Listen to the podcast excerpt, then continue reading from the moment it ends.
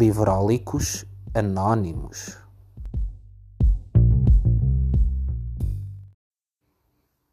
Olá, eu sou o João, sou um livrólico e hoje vamos ter um episódio um bocadinho especial.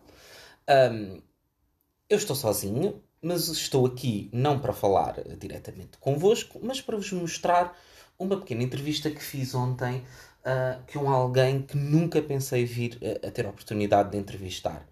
Uh, estou a falar de Evana Lynch, uma atriz uh, mais conhecida pela personagem Luna Lovegood, dos filmes Harry Potter. Evana escreveu um livro que é agora publicado em Portugal pela Casa das Letras, chamado O Oposto da Caça às Borboletas. E a Leia simpaticamente uh, convidou-me para um, lhe fazer uma pequena entrevista. Um, e foi uma experiência muito especial. E a Ivana uh, é muito simpática, muito querida e, e, fez tudo o que podia para que eu pudesse estar calmo e à vontade.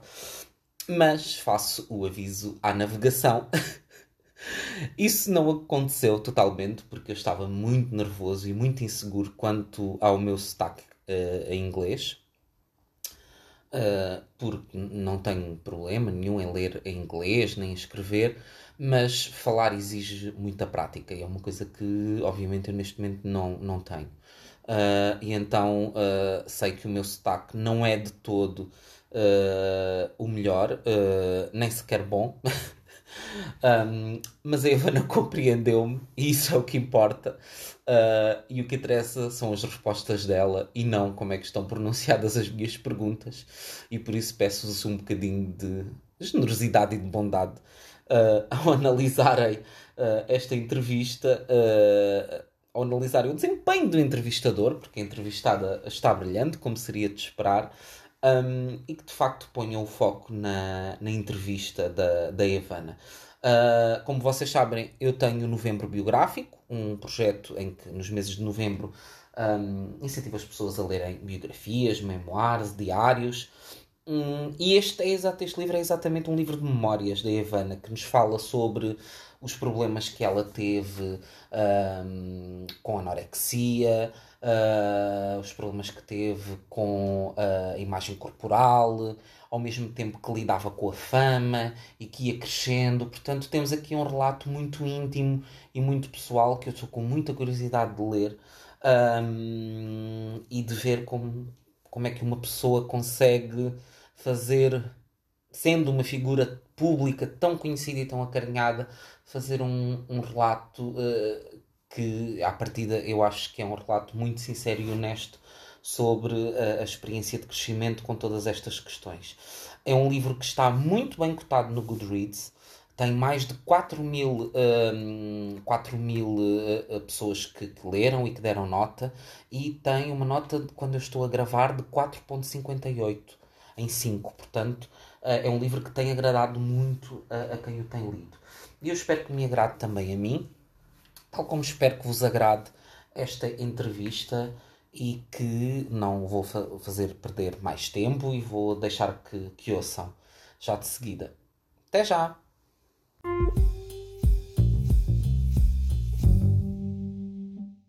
So Evanna, this book is about eating disorders and uh, deals a lot uh, with body image uh, that are very personal questions. Uh, was it very difficult for you to put it all on paper? Um, I think any writing of a book is difficult. like it just is. Um, but no, do you know what? Like I because it's my story, so I've already lived it. I've already written it. It it, it wasn't that. It was just making sense of the journey, like the narrative. Um, but I I had talked about this story. I felt like it was a such a huge part of my life for so many years it was like this big thing hanging over me that when I finally came to write it, I was like, you know, phew, like it had to be done. Mm-hmm. As much as it was unpleasant at times, it was I was just so relieved to be done. And and aside from that, is like I, I want to be a writer, and it felt like the nonfiction story was like the easiest, like the low hanging fruit. Mm-hmm. Um, so yeah, I felt like cool. This is my start So it, as a with my writing journey. it was kind of a therapy to you. Hundred percent. Yeah, yeah. Would recommend it for yes for personal healing, if nothing else. Yeah. and where did you draw the line between what was personal and what you wish to disclose? Ah, yeah, that's a good question. Um, well, for one thing, um, it, it I knew I had enough distance from this story. Like, uh, you know, in our lives, we're always going through something, but um, I think there bec- there comes like a, a full circle point where you've healed a certain aspect, and I'd done so much therapy, so much work on this particular issue in this part of my life that it just felt like now's the time. So, uh, in a sense, there was no boundaries around that part of writing because I felt like an open book.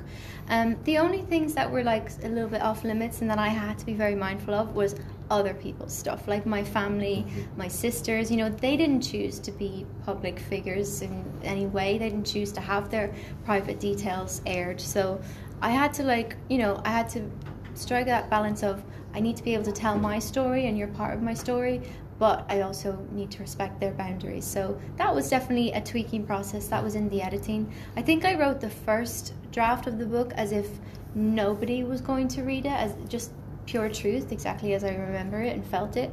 But then in the editing, I had to be very mindful of other people's lives. Yeah. And how they did react when they uh, read the book? They were surprised by some things. They say, "Oh, I wished you didn't talk about that." they were all very nervous about what the nervous the, the neighbors would think. they were all yes, because it, we live in a small town like in Ireland, so that was their biggest concern. And they were, I think, before they read it, they were just very nervous of like, oh dear, what she's saying, this crazy girl. Like, the, I am the artistic one in the family, so they were always like, she's gonna go too far again. Um, but once they'd read it, small tweaks but mostly they were very generous. My mom, especially, she's sort of the biggest person in this book, like the biggest, apart from me, um, she's the one of the biggest characters, which is a weird thing to say. Um, so, and she didn't make me remove any details about her. She was amazing, like, and I was, I thought she would, but she was, her only concern was for my siblings. Yeah, Okay. she wanted to protect them. Okay. Otherwise, she was very generous. Yeah. so, for the Harry Potter fans, uh, you are Luna Lovegood, uh, a character that is uh, beloved and that represents something very important to them. Um, have you felt the pressure to restrain yourself to don't say anything that could harm them or the image that they had of you?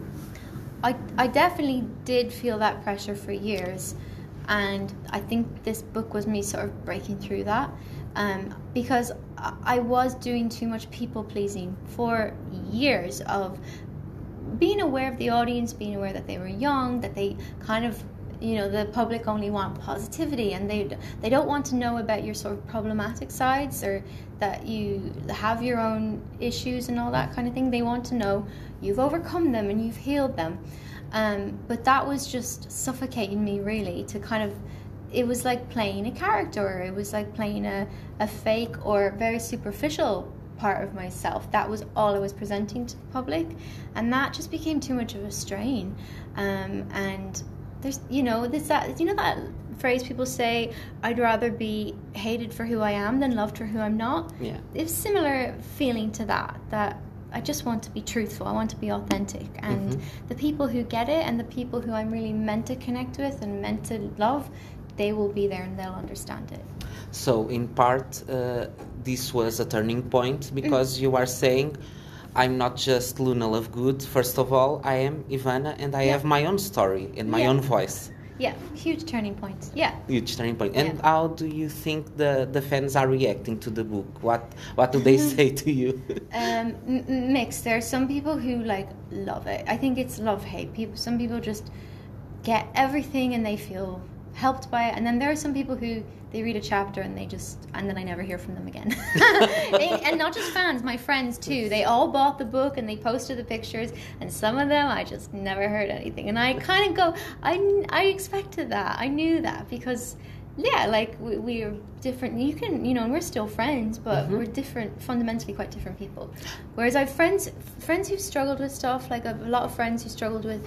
Um, one of my friends, we're so close, and he is a recovered alcoholic of like nine years, and he got the book inside out, and it was interesting. It added like a new dimension to our friendship that he'd read, he'd understood me. We had so much more to talk about. Um, yeah, so very mixed, I suppose. Why do you think that uh, some people uh, just distanced uh, themselves from you uh, uh, after reading the book? Uh, do you think that is a, a question of being sensitive questions and they are not comfortable dealing with them? Yeah. Uh, I think people respond to what they're ready to hear. okay. You know, um, I, I have that all the time. That sometimes I'll read a book, and then maybe I'll read it again ten years later, and there is so much more I hear and read from it, and it's because I'm ready for that. So I think some people like uh, it's it's uncomfortable. Yeah. The stuff in the book, it's deep. A lot of people don't want to go deep yet. They're they're too new to some of the stuff they're healing. Mm-hmm. So they just go, "Ah, I don't want to hear. I don't want to hear. You know. Because sometimes reading is like uh, looking yourself in the mirror, exactly. Exactly. Yeah. No, I completely respect that. There are books that I probably, well, I can't really think of them, but like, I'll ha- have my own boundaries. So I think it's about boundaries and that that they're not in the mind space for mindset for that, and you know, respect to them. It's good that they know that about themselves. Okay, so and what are your plans for the future in terms of writing?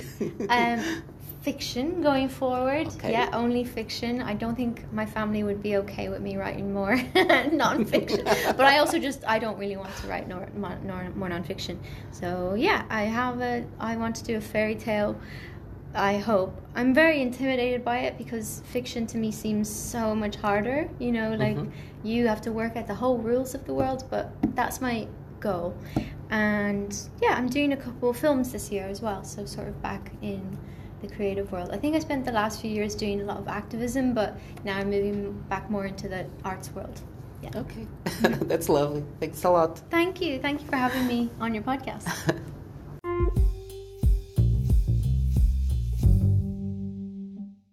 Bom, espero que tenham gostado desta pequena entrevista. Queria mais uma vez agradecer à equipa da Leia, que foi muito simpática muito prestável e que fez tudo o que podia para que eu tivesse as condições para fazer esta entrevista. Um, e dizer-vos que, se ficaram interessados, eh, se gostaram desta entrevista e querem saber mais sobre a Ivana Lynch, podem então procurar nas livrarias, eh, porque estará já disponível esta semana, O Oposto da Caça às Borboletas, um livro de memórias de Evana Lynch. Boas leituras e boa feira do livro!